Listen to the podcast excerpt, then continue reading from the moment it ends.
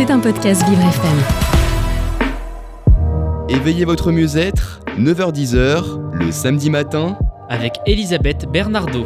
Bonjour à tous, bienvenue dans la chronique Éveillez votre mieux-être. J'espère que vous allez bien en ce samedi matin et que vous avez passé une merveilleuse journée. Alors, euh, avant de commencer et d'introduire notre invité du jour, euh, je voulais vous annoncer en fait que j'ai une petite nouveauté euh, sur mon actualité. puisque en fait j'ai séparé mes deux activités, donc vous pouvez me retrouver sur courantzen.com et insightworkandlife.com pour les problématiques professionnelles liées à la charge mentale, à la qualité de vie, à l'hygiène de vie et au handicap.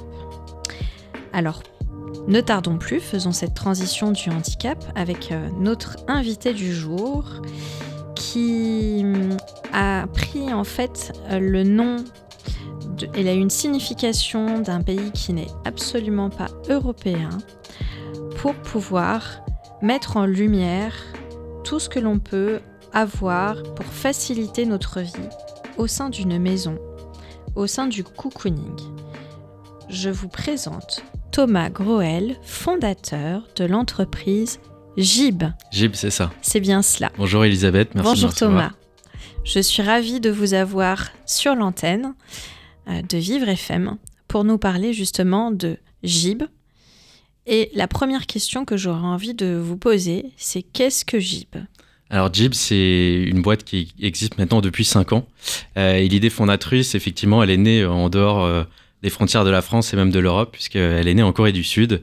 Euh, et euh, donc l'idée de, de Jeep, c'est de rapprocher l'univers de la technologie et du handicap. En fait, à l'époque, je travaillais euh, en Corée du Sud dans une start-up qui développait des solutions technologiques pensées pour un public technophile, pas du tout orienté sur le handicap. Et à travers mon travail, j'avais l'occasion d'échanger avec des personnes qui utilisaient l'outil, et notamment certains qui étaient en situation de handicap. Et j'ai trouvé fabuleux de voir l'impact que cette technologie avait pour eux, alors que c'était pas du tout euh, euh, l'objectif initial de, ce genre d'outil. Euh, et euh, ça m'a tellement passionné que j'ai commencé à creuser le sujet et découvrir plus largement bah, et les problématiques du handicap et l'impact que la technologie peut avoir. Et surtout, j'ai vu que en fait, c'était deux mondes qui discutaient peu entre eux. Euh, qu'en fait, beaucoup de technologies pour le grand public pouvaient avoir un usage énorme, un potentiel fabuleux pour euh, favoriser l'autonomie, l'inclusion des personnes en situation de handicap, mais qui manquait un, un pont, une adaptation entre ces deux univers pour que cette technologie grand public soit adaptée à un public qui a des besoins spécifiques. Et c'est vraiment ça l'idée, euh, l'essence même de, de Jib, c'est rapprocher ces deux, univers pour faire en sorte que l'autonomie et par extension euh, l'inclusion soient accessibles pour tous. D'accord. Alors quand vous parlez d'outils, quel euh, type d'outils c'est? Ouais, alors presque, j'ai envie de dire, le pourquoi est, vraiment fondateur et le, le, plus important, c'est pour ça que je parle de ça. Et du coup, le comment, pour l'instant, euh, et je pense que ça va amener à évoluer, à grandir surtout euh, par la suite, le comment à l'heure actuelle, euh, c'est développer des solutions qui favorisent l'autonomie dans le lieu de vie, donc que ça soit à domicile ou en résidence médicalisée, sur des thématiques, des problématiques récurrentes. donc on a axé nos solutions sur deux univers de, problématiques. D'un côté, euh, contrôler son environnement euh, domestique, donc c'est-à-dire bah, contrôler l'ouverture de sa porte, contrôler son lit médicalisé, ses volets, sa télévision, ses lumières. quand on est en résidence médicalisée, c'est aussi l'ascenseur ou l'appel soignant, pouvoir tout, tout contrôler euh, grâce euh, à, on va le voir, à une application et différents outils. Euh, et l'autre sujet, c'est la communication. Il y a certaines pathologies dans le handicap moteur, puisque nous, on se concentre à l'heure actuelle vraiment sur le cadre du handicap moteur. Et il y a certaines pathologies qui affectent la capacité d'élocution de, de, la personne. On pense à notamment certains polyhandicaps. Souvent, c'est des publics très jeunes, même des, des, enfants de 3 à 4 ans. enfin, dès 3 à 4 ans, il y a ces problématiques. Et on va avoir à l'inverse des, adultes, euh, notamment atteints de maladie de Charcot, qui vont avoir des, problématiques d'élocution. Et nous, ce qu'on vient apporter dans ces cas-là, c'est un, euh, bah, outil qui va permettre d'accéder à un ordinateur et pouvoir communiquer grâce à cet ordinateur. Donc l'idée, c'est vraiment, il y a une problématique, on trouve là où les technologies qui vont répondre à ces problématiques. Donc on part d'un problème pour avoir une solution. Alors euh, ça peut paraître un peu un peu flou pour les personnes qui s'y connaissent pas, si mm. je peux me permettre ce terme. Euh, la domotique, donc c'est en fait euh, finalement c'est il y a une définition spécifique Est-ce qu'il y a une domotique, euh, une définition spécifique à la domotique de façon euh, générale Ouais. et plus particulièrement au handicap Ouais. Ou c'est le même terme? Alors, c'est c'est vrai qu'il y a un flou un peu artistique sur le sujet de qu'est-ce que la domotique, euh, qui parfois est utilisé un peu dans, dans tous les sens. Donc, euh, on aime bien clarifier les choses. Nous, déjà, euh, on essaye aussi de parler un peu plus de maison connectée. C'est un terme qui commence à faire, à faire son chemin.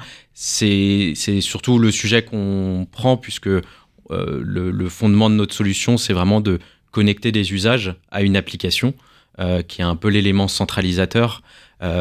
Traditionnellement, la domotique, c'était simplement le fait que quand il y a un bouton, un interrupteur, et derrière, il y a une action. Mhm. Euh, donc c'était quelque chose de plus filaire, et nous, on vient apporter plus un aspect connectivité, et c'est de toute façon quelque chose qui va amener à être euh, de plus en plus récurrent, euh, même pour le grand public.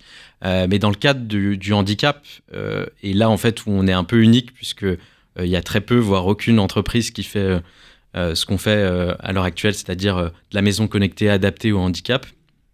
C'est vraiment euh, non seulement de réfléchir aux usages, puisque les usages vont être très spécifiques dans le cadre du handicap. Euh, Quand on parle d'un lit médicalisé ou d'une porte motorisée, c'est pas du tout un besoin que traditionnellement un public valide va avoir. En tout cas, à l'heure actuelle, c'est pas ce qui est exprimé. Euh, donc c'est déjà très spécifique au niveau de l'usage, mais surtout c'est sur la partie de l'accès. Comment on va utiliser, comment on va déclencher l'usage? En fait, nous, on est venu remplacer des vieilles télécommandes, des systèmes un peu obsolètes euh, qui se basent sur des télécommandes qui sont pas forcément évidentes de prise en main, Mhm. euh, qui sont spécifiques au handicap, mais ça, pas très modulables. ça dépend du handicap. C'est ça, tout à fait. Mm. Et en fait, c'est ça le- l'enjeu, c'est que quand on parle du handicap moteur, c'est pas du tout une réalité, c'est une pluralité de réalités. C'est même pas, il y a déjà une pluralité de pathologies, mais même au sein d'une pathologie, il y a plein de réalités euh, presque au niveau individuel. Et donc, il faut avoir une flexibilité exceptionnelle pour s'adapter aux réalités de chacun. Euh, et donc ça, euh, ça implique nécessairement un travail terrain. Et nous, ça a été notre méthodologie, dès le départ, de dire, bah, on va sur le terrain, euh, on n'est pas expert du handicap. Il n'y a qu'une personne qui est experte du handicap, c'est celle qui a son handicap. Bien sûr, il y a aussi d'autres experts à côté, c'est les professionnels de santé et même les aidants.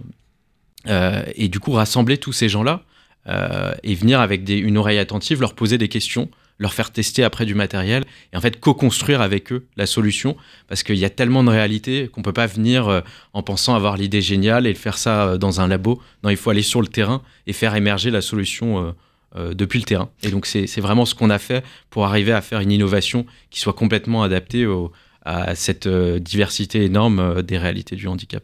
D'accord, donc là, moi, j'entends co-construire, j'entends innovation, j'entends différence. Ouais. Euh, ça fait plusieurs mots. Donc, euh, est-ce que on est sur euh, en fait la maison connectée sur mesure? C'est un peu ça. En fait, on a, ce qu'on a essayé de faire, c'est de faire un genre de couteau suisse adapté, et en fait de faire en sorte que un même outil s'adapte à tout le monde. Ce qui veut dire que en fait c'est euh, le rassemblement de deux idées un peu contraires. D'un côté, l'idée de standardiser, tout le monde a le même outil, mais chacun l'utilise différemment. Euh, c'est un peu notre vision de l'inclusion dans, dans l'innovation. Euh, et donc, euh, spécifiquement, enfin concrètement, ce que ça veut dire, c'est que, euh, par exemple, quand on équipe une résidence médicalisée, on va avoir, euh, euh, mettons, 50 résidents. Euh, chacun va avoir une pathologie différente avec un besoin différent, mais tous vont avoir la même application centrale, mais chacun va l'utiliser différemment. Certains vont avoir une interface qui est adaptée euh, à, leurs troubles visuels, par exemple, euh, qui veut que du coup il y aura des plus grosses cases et moins de cases sur une page. Certains vont avoir des troubles cognitifs, donc on va effacer certains éléments pour qu'ils puissent avoir une interface assez épurée, qui soit la plus adaptée pour eux. On va avoir des personnes qui interagissent vocalement, on va avoir des personnes qui interagissent avec un contacteur, c'est un petit bouton, où là on va avoir une diversité de contacteurs. Donc voilà, c'est complètement modulable, euh, mais l'idée c'est qu'on ait un unique outil, mais complètement inclusif. Très bien. Donc, en fait, vous vous adaptez à tous les types de handicap, que ce soit euh, le handicap moteur, le handicap visuel, le handicap cognitif. Ouais. Alors c'est plus spécifiquement dans le cadre du handicap moteur. D'accord. Euh, on va s'adapter à des troubles associés. À, la marge, on a des personnes qui n'ont pas forcément de handicap moteur. On a équipé euh, il y a quelques mois une, dame qui euh, était malvoyante, et donc, on a pu adapter notre solution handicap moteur à, ces besoins. Mais pour l'instant, on considère vraiment que notre solution, elle est 100% adaptée au handicap moteur. et les, les, handicaps qui s'en rapprochent, et après, les, les problématiques qui s'en rapprochent dans le cadre du handicap visuel ou du handicap cognitif, c'est quelque chose qu'on va développer par la suite. Donc on se concentre vraiment à l'heure actuelle sur une, une personne qui a un handicap moteur principal, mais euh, dans cette réalité-là, il y a des personnes qui ont des, des, des, problématiques euh, euh, supplémentaires, ce qu'on appelle des troubles associés, qui peuvent être de l'ordre du visuel ou du cognitif. Et donc, il faut aussi qu'on puisse s'adapter à eux, et c'est ce qu'on a réussi à faire. D'accord. C'est une belle transition hein, de la technologie à la technologie handicap. Il a fallu, euh, euh, on va dire, euh, vraiment vous spécialiser sur le sujet. Et on sent que vous êtes un homme passionné. C'est clairement le cas. je connaissais pas du tout le monde du handicap avant. et j'ai trouvé ce monde passionnant parce que je, vois vraiment le, handicap comme une différence pleine de richesses. Euh, je pense que c'est une richesse pour l'innovation parce que euh, finalement, l'innovation, elle aime toujours les, les, les, cadres contraignants, les terrains un peu difficiles où il faut utiliser de son esprit pour, euh, pour s'adapter. Et, je pense que le handicap est, parfait pour ça. c'est un cadre forcément extrêmement humain. c'est passionnant de, de, de, voir comment on peut arriver à adapter la technologie et surtout voir l'impact euh, et les retours que nous font nos, utilisateurs, c'est ce qui nous motive d'ailleurs au, quotidien. Et on voit euh, tout le potentiel qui, peut être développé. Euh, c'est presque illimité. La technologie peut vraiment changer complètement la donne sur le, sur le handicap. mais il faut activer les, forces vives sur ces sujets. Donc au-delà de, ce que nous, on développe à notre humble niveau, on essaye aussi bah, de, de promouvoir l'idée que voilà, l'innovation euh, euh, dans le handicap, c'est un sujet passionnant que, que tout euh, jeune innovateur ou jeune développeur devrait s'intéresser à ces, thématiques-là, parce qu'il y a énormément de choses à faire, et, derrière, c'est extrêmement gratifiant, puisque on change complètement la vie de, d'un individu, c'est déjà génial, et en plus de, de dizaines, de centaines, de milliers d'individus, c'est encore mieux. Tout à fait. Bah écoutez, euh, merci. On va se retrouver après une petite page musicale et on reparle de ce sujet passionnant après. À tout de suite. Vous écoutez Éveillez votre mieux-être avec Elisabeth Bernardo. Alors nous revenons après cette interlude musicale où nous abordons un sujet euh, en ce samedi euh, passionnant avec Thomas Gruel qui est le président fondateur de GIB cette fameuse entreprise qui crée en fait de la domotique pour les personnes en situation de handicap et plus particulièrement la maison connectée. Alors il faut savoir, on va revenir sur quand même quelques chiffres, il y a 12 millions de Français qui sont touchés par handicap et il y a à peu près 1,5 million qui sont atteints d'une déficience visuelle et 850 000 personnes qui sont euh, atteintes de mobilité réduite. Alors la source vient de, vient de l'INSEE ce qui fait quand même beaucoup de personnes. Ça fait un large public qui aujourd'hui euh, est un peu euh, mis de côté. Alors maintenant, euh, il y a de plus en plus quand même de, mise en avant en termes de communication au travers des réseaux sociaux sur le handicap. Mais bon, après, c'est quand on est aussi intéressé sur le sujet qu'on voit que les choses commencent à se démocratiser. On libère le tabou sur le handicap parce qu'en fait finalement ça peut être n'importe quel type de handicap, mais plus, plus particulièrement GIB s'intéresse donc au handicap moteur. Et vous étiez en train de parler euh, de richesse sur l'innovation. Et moi j'ai senti en fait dans votre façon de parler des valeurs, les valeurs humaines, la passion de l'humain avec l'innovation. Finalement c'est absolument pas du tout contradictoire. Vous êtes d'accord? Absolument, on met souvent... Euh, en, antithèse euh, technologie et humain. Euh, euh, et c'est marrant parce que je pense que l'envie de créer Jib avant même de l'idée, c'était une conversation que j'ai eue avec un ami qui pour lui avait justement ce constat technologie versus le monde de l'humain et je disais non, je pense que il y a un potentiel, il faut, il faut rassembler ces deux univers. Et c'est vraiment ce qui m'a animé depuis cinq ans avec Jib. Euh, c'est rapprocher ces, deux univers et résoudre des problématiques extrêmement concrètes euh, avec la technologie, puisque finalement la technologie c'est ni bon ni mauvais, tout dépend ce qu'on en fait. et donc ça a été vraiment notre vision initiale de se dire, on va mettre ces technologies au service du bien. il se trouve que on est peut-être arrivé aussi au bon moment en, France, puisque on est arrivé à un moment, donc il y a cinq ans, c'était en 2018, où commençait à se créer, notamment beaucoup à Paris, mais, un peu partout en France, un, mouvement pour l'entrepreneuriat social. Euh, et maintenant, ça devient peut-être un peu plus commun comme, comme terme. Il y a cinq ans, c'était encore très niche. Euh, et il y avait vraiment cette vision de dire euh, il faut entreprendre, mais il ne faut pas entreprendre juste pour entreprendre. Il faut que ça vienne résoudre des problématiques sociales, sociétales importantes ou au niveau écologique. Et l'idée, c'est de dire que finalement, le, les problématiques de société ne peuvent pas être juste résolus par l'État, ou juste résolus par les associations, ou juste résolus par les individus. Mais il faut aussi que dans le cadre privé, euh, pardon, dans, le cadre de l'entreprise, il y, ait, euh, y ait une action euh, avec un impact social. ça rejoint un peu cette idée qu'on peut souvent mentionner en parlant d'un capitalisme à visage humain ou plus social. L'idée, c'est de dire, si dans le cadre professionnel, on avait aussi quelque chose avec un impact social, bah, on démultiplierait les possibilités d'améliorer des problématiques. Euh, et c'est à tous les niveaux. Hein, euh, quand on parle de, la taxe carbone ou ce, genre de sujet, c'est exactement cette idée de, rapprocher le bien commun d'un cadre euh, entreprise.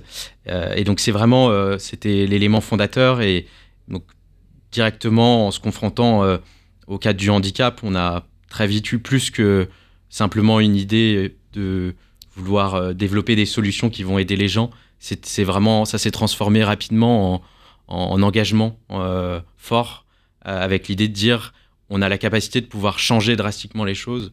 On va aussi avoir une visibilité, la possibilité, comme aujourd'hui, d'avoir le micro, de pouvoir parler, de défendre des idées, des valeurs, une autre idée de la société, et plus largement de pouvoir mettre les projecteurs sur le, sur le handicap euh, et on s'est dit, il faut, il faut qu'on le fasse. Et donc ça s'est vraiment ancré profondément dans notre, dans notre vision euh, euh, à la création de Jib. Et, on commence à le transposer maintenant dans une reconnaissance pour l'extérieur. bon, déjà, dès le départ, on s'est engagé publiquement sur notre site. Vous pouvez voir, il y a un manifeste sur notre démarche, comment fonctionner. Mais maintenant, on est carrément passé à l'étape au-dessus avec un label qui nous a été donné par l'État, le label ESUS, qui est l'entreprise solidaire d'utilité sociale, euh, qui n'est euh, donné que pour des entreprises qui se sont engagées et qui ont mis euh, dans leur statut, donc ce qui régit l'organisation de l'entreprise, des, obligations. On s'auto-oblige à une certaine rigueur d'impact social. et l'idée, c'est que plus Jeep va grandir, plus on va continuer à, intégrer des, nouvelles, des nouveaux dispositifs pour faire en sorte que notre vision ne soit pas celle du profit, puisque euh, bien sûr c'est nécessaire pour euh, qu'une entreprise soit pérenne, euh, mais ça n'a jamais été notre objectif final, et, que, et ça soit plutôt comment on peut démultiplier notre impact.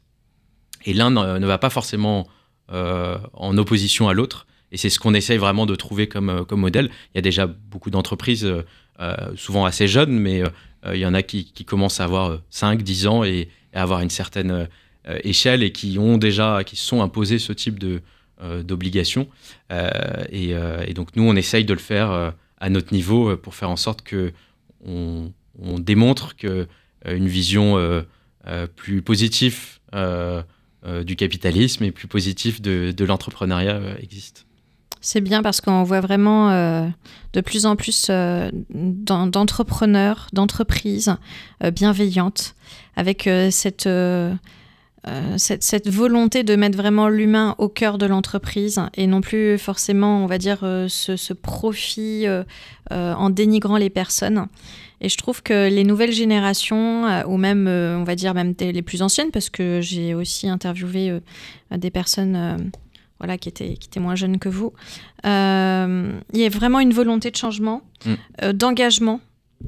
Euh, avec une, voilà, une société qui est beaucoup plus humaine. Et ça, euh, voilà, c'est je, je suis vraiment agréablement surprise hein, parce que c'est vrai que quand on va brancher les informations, que ce soit les informations, on va dire, type actualité, mmh. soit radiophonique ou télévisuelle, on tombe toujours sur des mauvaises, des, informations qui, qui, vous plombent le moral.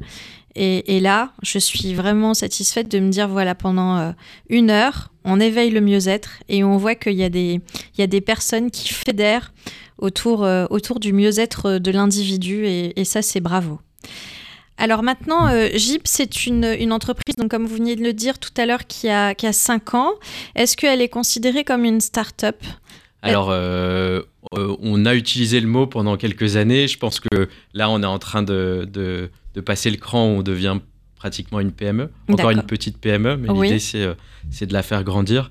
Après, le, il y a souvent une confusion entre jeune entreprise et, et, et, start-up sur les, les, deux mots. Euh, pour nous, le, la start-up c'est surtout un, modèle économique euh, qui implique que avant une certaine taille, l'entreprise est, est, très peu rentable et, il va falloir qu'il y ait beaucoup de personnes qui soient clientes pour que l'entreprise soit pérenne.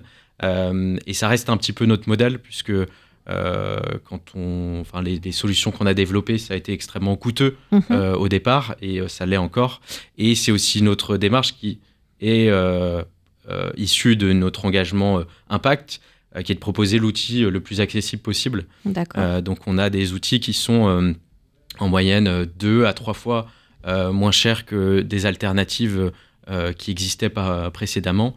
Euh, dans l'idée de, proposer l'outil le, plus accessible, euh, moyennant en général financement euh, des départements pour les particuliers, mais, mais au final un dispositif qui est très accessible, mais nécessairement du coup, qui dit moins cher, dit il va falloir équiper beaucoup plus de gens pour rentabiliser l'entreprise, et je parle juste de l'équilibrer.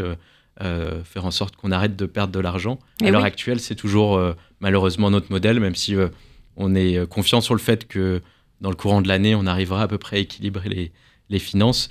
Mais euh, donc, euh, sous cette euh, considération-là, on est effectivement une, une start-up, mais une start-up du coup à impact social. Oui, c'est ça. Ouais, c'est super.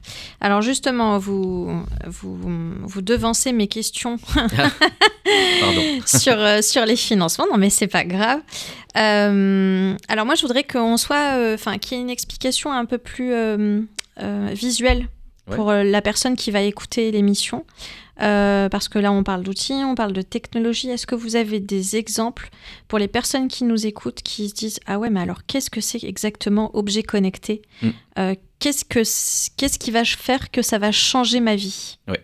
Alors déjà, pour avoir du visuel, puisque là on est sur la radio, n'hésitez pas à aller sur notre site euh, jib, donc jib-home.com euh, comme ça, vous verrez visuellement ce que, ce que j'explique. Euh, et donc, euh, je vais vous donner deux exemples très précis. on va prendre le cas d'une personne qui a, par exemple, une myopathie, qui vit en résidence médicalisée, comme il y en a une au-dessus de, des studios de Vivre FM, et qui, donc, dans cette structure, ben, a besoin de pouvoir un peu contrôler les usages dans sa chambre, de pouvoir sortir de sa chambre en toute autonomie. Euh, malheureusement, elle est très dépendante euh, des soignants, de la présence des soignants pour euh, changer les chaînes de la télévision, ouvrir ou fermer les volets, allumer la lumière, modifier le positionnement de, son lit médicalisé, ouvrir la porte, appeler à l'aide un soignant. Appeler à l'aide un soignant peut être très compliqué, même s'il y a des petites télécommandes au niveau de la tête de lit. Souvent, c'est très compliqué quand on a ce genre de, de pathologie, une myopathie. et donc, pour ce public, par exemple, on va euh, lui apporter un, donc un smartphone, souvent elle en a déjà un, euh, ça peut arriver, euh, qui va être maintenu par exemple sur son fauteuil roulant avec un bras de support. Et derrière, on va y connecter ce qu'on appelle un contacteur, donc c'est un petit bouton qui va communiquer souvent en Bluetooth avec, avec le smartphone. Et donc on va cliquer sur ce bouton et on va pouvoir se balader sur l'interface d'une application, en l'occurrence c'est l'application Jib Residence, euh, donc qui est pensée pour les résidences médicalisées. Et cette personne, euh, puisqu'elle est dans une résidence qu'on a équipée, elle va pouvoir contrôler l'ouverture de sa porte, pouvoir euh, changer les chaînes de sa télévision, pouvoir, quand elle est dans les couloirs, pouvoir appeler l'ascenseur.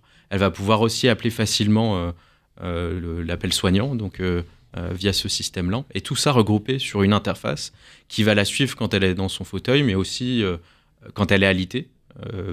avec simplement le fait de déplacer le, smartphone du lit au fauteuil. Donc ça, c'est un exemple.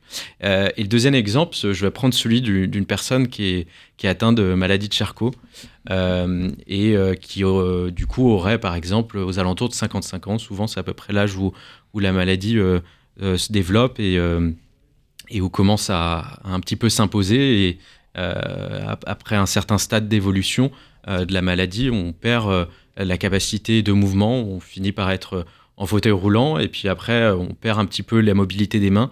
et, la maladie évolue et touche à un moment donné l'élocution. et on se retrouve en fait un peu piégé dans son corps. on peut, on pense, on a des émotions exactement comme n'importe qui, mais on peut plus les exprimer. Et ça, c'est terrible. Et pour moi, c'est clairement la communication, ça doit être un bien essentiel. Euh, on est vraiment tout en bas de la pyramide de Maslow. Il faut pouvoir communiquer, euh, pouvoir dire je veux ci, euh, je, pense ça. J'ai faim, j'ai soif. exactement. Et, et, donc c'est très compliqué. En fait, une personne qui a une maladie de Charcot à ce stade peut déplacer les yeux, il n'y a pas de souci, mais euh, il faut lui dire regarde à droite si c'est oui, regarde à, non, euh, gauche si c'est non. Euh, déjà, il faut connaître sa gauche et sa droite. Mais au-delà de ça, c'est très pénible pour les, les, aidants, souvent familiaux, beaucoup de, fatigue. et c'est très frustrant pour la personne qui a cette pathologie. et donc, ce qu'on vient apporter dans ces cas-là, c'est un ordinateur sous forme d'une tablette avec une caméra. Et c'est pas n'importe quelle caméra, c'est une caméra oculaire, une caméra infrarouge qui vient capter le regard, envoyer des, des petits faisceaux infrarouges sur la rétine. Ça va rebondir sur la rétine, ça va capter le positionnement de, l'iris et ça va déplacer un curseur sur l'écran en fonction de là où on regarde. Donc si on regarde à gauche, le curseur va à gauche. Si on regarde à droite, le curseur va à droite. Et là, il n'y a plus qu'à coupler en fait des logiciels euh, adaptés à, ce mode d'interaction, en l'occurrence ce qu'on appelle des logiciels communication qui intègrent notamment bah, des claviers sur lesquels on peut taper ou des, euh, pictogrammes pour euh, former une phrase et une synthèse vocale. Et donc, du coup, euh, on va avoir une voix qui parle à notre place et à travers nos yeux, finalement. Mais derrière, on a accès aussi à, aux emails, euh, euh, à Facebook, WhatsApp. On peut envoyer des SMS et on va pouvoir aussi accéder à la domotique, justement. et donc, ça, c'est vraiment les, les, les, deux profils types des gens qu'on équipe, leurs problématiques et, et comment ça s'applique dans leur quotidien. Super. Eh ben, écoutez, on revient après une page musicale et on continue euh, notre échange qui est hyper intéressant. Et j'espère que restez à l'écoute, hein, surtout. À tout de suite. Vous écoutez Éveillez votre mieux-être avec Elisabeth Bernardo. Nous revenons après euh, cette interlude musicale. Alors, on était en train de discuter euh, justement de deux exemples. Alors, la question que je me pose, c'est par rapport à tout ce que vous venez de dire, c'est la technologie qu'il doit y avoir, c'est impressionnant. Vous êtes combien de salariés à travailler euh, sur, ces, sur, sur ces types, euh, sur ces prototypes, sur ces produits? Alors là, actuellement, on est une petite dizaine. D'accord. Et, euh, et, donc voilà, on a dû avoir une équipe, effectivement, pour développer les, les, produits. Donc, principalement, nous, notre notre force c'est vraiment notre expertise est dans le développement euh, d'applications mobiles adaptées. C'est quelque chose qui est assez rare encore euh, dans le monde, euh, adapté bien sûr au, handicap moteur. donc on a des, développeurs spécialisés sur ces sujets. on a également des, designers qui viennent apporter une expertise sur le fait de transposer le retour de l'utilisateur ou du professionnel de santé en un langage compréhensif euh, par euh, un développeur, euh, et donc sous, rassemblé sous une fonctionnalité ou sous une maquette. du coup, on a des professionnels de santé aussi au sein de, de, l'entreprise. On a actuellement une ergothérapeute et un kiné dans l'entreprise. et après, plein de personnes qui ont des, des tâches de fonction support ou, commerciales, mais tous avec une, passion pour le handicap et en général chacun une, une, expérience passée dans l'univers du handicap, que ce soit associatif ou, professionnel, qui fait que on se retrouve dans, un univers, euh, on est passionné, on a notre bagage technique et, d'expérience euh, précédent, mais on a aussi euh, le terrain qui nous aide beaucoup. Et ce que je disais, c'était pas que au, au, début, cette démarche de co-construction, elle est permanente. Qu'en permanence, on vient questionner, challenger, réaméliorer les produits en fonction des retours du terrain, que ce soit un aidant, un, utilisateur en situation de handicap ou un professionnel de, santé. Et après, on travaille aussi avec des entreprises qui sont expertes de, leur sujet. Euh, par exemple, euh, expertes du développement d'objets connectés. On ne développe pas nous-mêmes, euh, on ne pourrait pas tout faire et surtout, il ne faut pas réinventer la roue. Donc, on se base sur des entreprises qui savent développer ce type d'équipement. Il y a des entreprises spécialisées dans le monde du handicap avec qui on travaille, par exemple pour des bras de support ou pour des contacteurs ou ce type d'équipement. et l'idée, c'est de coupler l'expertise de, de, différents secteurs et différentes entreprises et la nôtre. et la nôtre, c'est donc de développer ces applications, mais c'est aussi d'accompagner euh, les familles, les professionnels de santé sur la compréhension du besoin de l'utilisateur final et euh, de l'orienter sur euh, la version modulée mmh. de notre solution parfaitement adaptée à, ces, réalités, ces besoins. D'accord. Alors tout à l'heure, on parlait justement donc des personnes euh, qui peuvent pas se mouvoir ou qui ont du mal à regarder. Ces personnes-là, elles connaissent pas en fait euh, vos solutions de service. Comment est-ce que comment est-ce qu'on arrive à, à, vous à vous à vous contacter? Ouais. Bah on déjà on vient en parler sur Vivre FM. C'est une manière. Je suis d'accord. Merci de m'avoir invité. Mais non, rien. Euh, et donc oui, clairement, on essaye de d'aller partout pour en parler.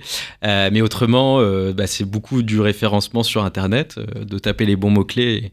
Et, heureusement, on a une super équipe côté marketing qui arrive à faire en sorte que on arrive à remonter dans, dans les mots-clés euh, domotique handicap, euh, commande oculaire, etc. et après, c'est beaucoup de notoriété auprès des professionnels de santé. Nous, notre, historiquement, on a vraiment énormément échangé avec les ergothérapeutes au point que j'ai pas peur de dire que je pense qu'un ergothérapeute sur deux quasiment nous connaît. Euh, ils sont 12 000 à peu près en France et, on a échangé avec énormément d'ergothérapeutes. Euh, et en tout cas, au moins un sur trois. Euh, faudrait, parce qu'il y a peut-être des ergothérapeutes qui nous écoutent et ils sont trois et il y en a, il y en a qu'un seul qui nous connaît. mais, mais voilà, on, on a beaucoup échangé avec les ergothérapeutes, c'est vraiment la profession clé dans notre sujet. Les orthophonistes, euh, ça vient en second et on commence de plus en plus à échanger avec eux. Et surtout, euh, beaucoup d'échanges ont amené à, se dire, bah, on, voit que les, orthophonistes, les, pardon, les ergothérapeutes on voit le potentiel de des nouvelles technologies, mais malheureusement ne sont pas formés sur ces sujets, ni dans le cadre de leur formation euh, initiale, ni dans le cadre professionnel. Ils se retrouvent souvent démunis avec des patients qui leur demandent, bah voilà, moi j'ai telle problématique, je suis sûr que mon smartphone euh, ou tel outil pourrait m'aider, euh, mais il me manque quelque chose. Et en fait, c'est le fameux pont dont je parlais tout à l'heure, c'est mhm. que la technologie grand public toute seule, c'est très compliqué de l'utiliser dans le monde du handicap. Mm. Et même au-delà de ça, il y, a un manque d'information, c'est très compliqué. Et du coup, en fait, ce qu'on a fait depuis euh, le confinement, parce que eh oui. bientôt pile trois ans, le 16 mars, on s'est retrouvé euh, euh, confinés et enfermés dans, nos, logements. Et on s'est dit, bah, qu'est-ce qu'on peut faire? On est, on est bloqué. Et, on s'est dit, bah, il y a un truc que les ergothérapeutes nous ont toujours demandé, c'est de les former sur toutes les nouvelles technologies qu'on connaît. Pas juste les nôtres, mais toutes les applications, etc. Et on s'est mis à faire des webinars. Et ça a été incroyable. En quelques semaines, il y a eu 800 ergothérapeutes qui sont venus sur nos webinars, euh, passionnés de pouvoir enfin se former sur ces sujets. Et on a compris en fait qu'on pouvait vraiment apporter quelque chose, une vraie plus-value là-dessus.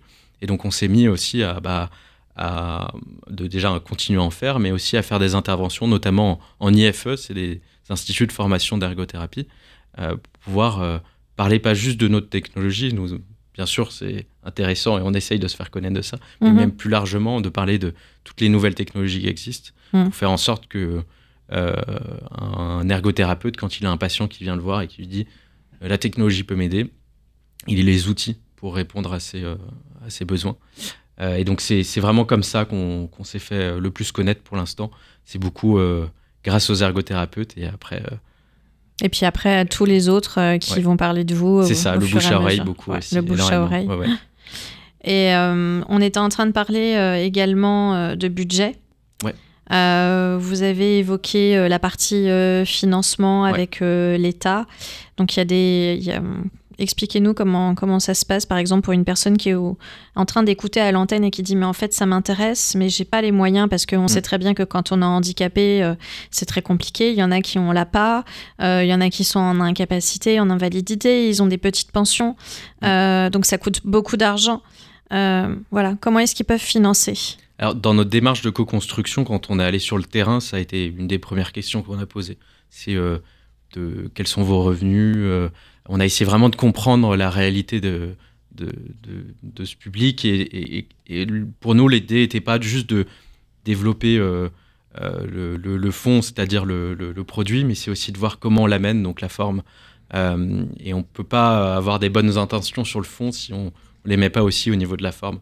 pour nous, l'accessibilité était hyper importante. Il y a eu l'aspect accessibilité technique, donc modulable à tous, euh, pas trop complexe de mise en place, avec le moins de travaux possible. Donc ça, c'était un, sujet hyper important. Et l'accessibilité financière euh, était aussi extrêmement centrale. Euh, mais comme vous l'avez dit, ça implique énormément de technologie, très technique, beaucoup de matériel, des expertises au sein de l'équipe ou avec des gens avec qui on travaille qui, sont coûteuses. et c'est beaucoup de temps humain. Donc tout ça fait que nécessairement, même si on a essayé de faire les dispositifs euh, les plus abordables possibles, ça a quand même un coût. Euh, et en moyenne, pour une personne qu'on équipe, c'est plusieurs milliers d'euros. Donc c'est vraiment euh, de base compliqué s'il n'y a pas des aides. Mais heureusement, ce qu'on a essayé de faire aussi, et ça a été vraiment central dès le départ, c'est de dire on va faire en sorte que nos dispositifs soient finançables facilement et au maximum possible par les financements des départements.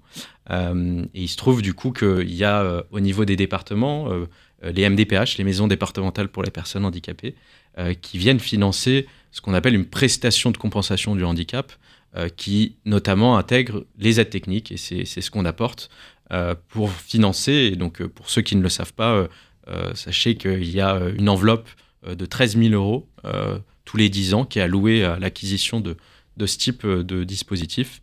Et on a fait en sorte que nos solutions soient couvertes entre 75 et 100% euh, de ces financements, 75% euh, par la MDPH, et pour les publics euh, les plus modestes qui peuvent l'attester, et ça il faut en voir avec votre, votre MDPH, vous pouvez faire financer les 25% restants par ce qu'on appelle un fonds de compensation, qui est souvent départemental ou régional. Et donc ça permet à ce que certaines personnes qu'on a équipées aient des restes à charge nuls ou de 5-10 euros. et c'est génial parce que c'est exactement ce qu'on avait en tête au départ, c'est de faire en sorte que les, les solutions nos solutions soient accessibles à tous. Alors malheureusement, on ne peut pas le faire euh, gratuit, parce qu'on doit payer des salaires, euh, acheter du matériel. Euh, mais l'important, c'est que ça soit accessible et, techniquement, toute personne qui a ce besoin devrait être en capacité de pouvoir s'équiper. Donc la personne qui est au bout du fil, qui nous écoute, qui est intéressée, vous contacte, c'est comme ça que ça se ça. passe? Donc allez sur notre site, donc jib-home.com, vous allez sur le dispositif qui vous intéresse, il y en a quatre, vous allez aller sur, euh, sur la page de ce dispositif. Vous allez avoir toutes les infos et en bas de page, vous avez un formulaire.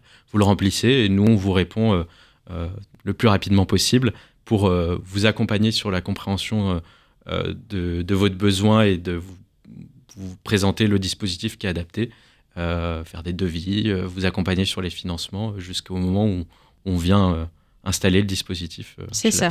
J'arrivais à ça sur la territorialité.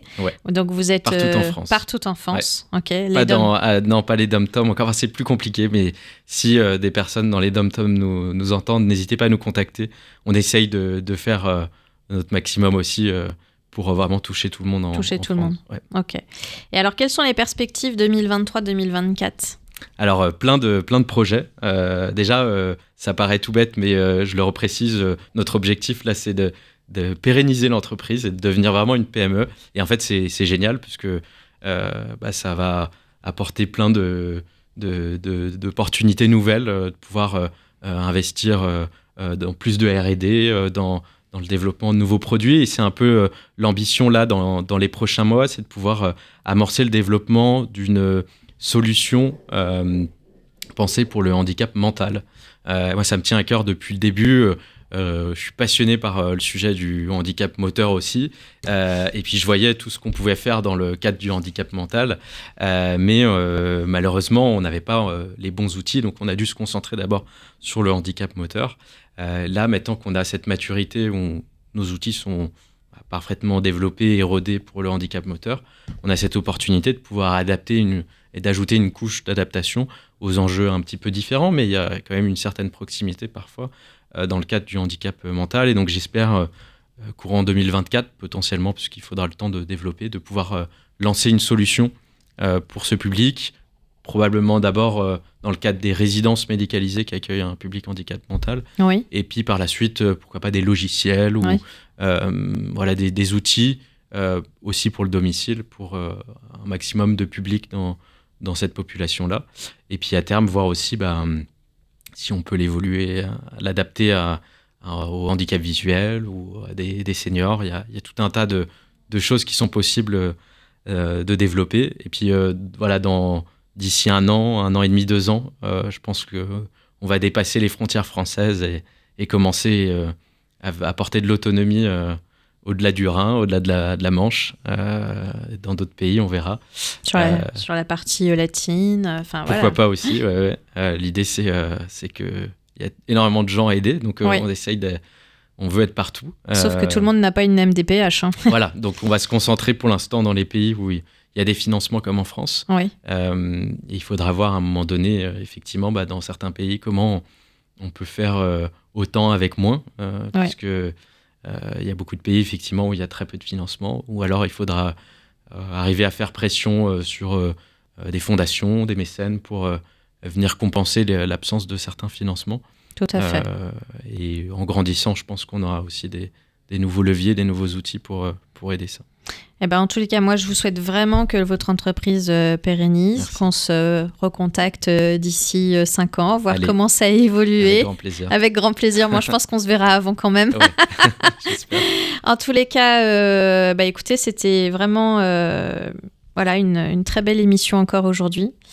merci de, de porter de porter le handicap aussi fort dans votre cœur. Bah, vous également. Oui, oui.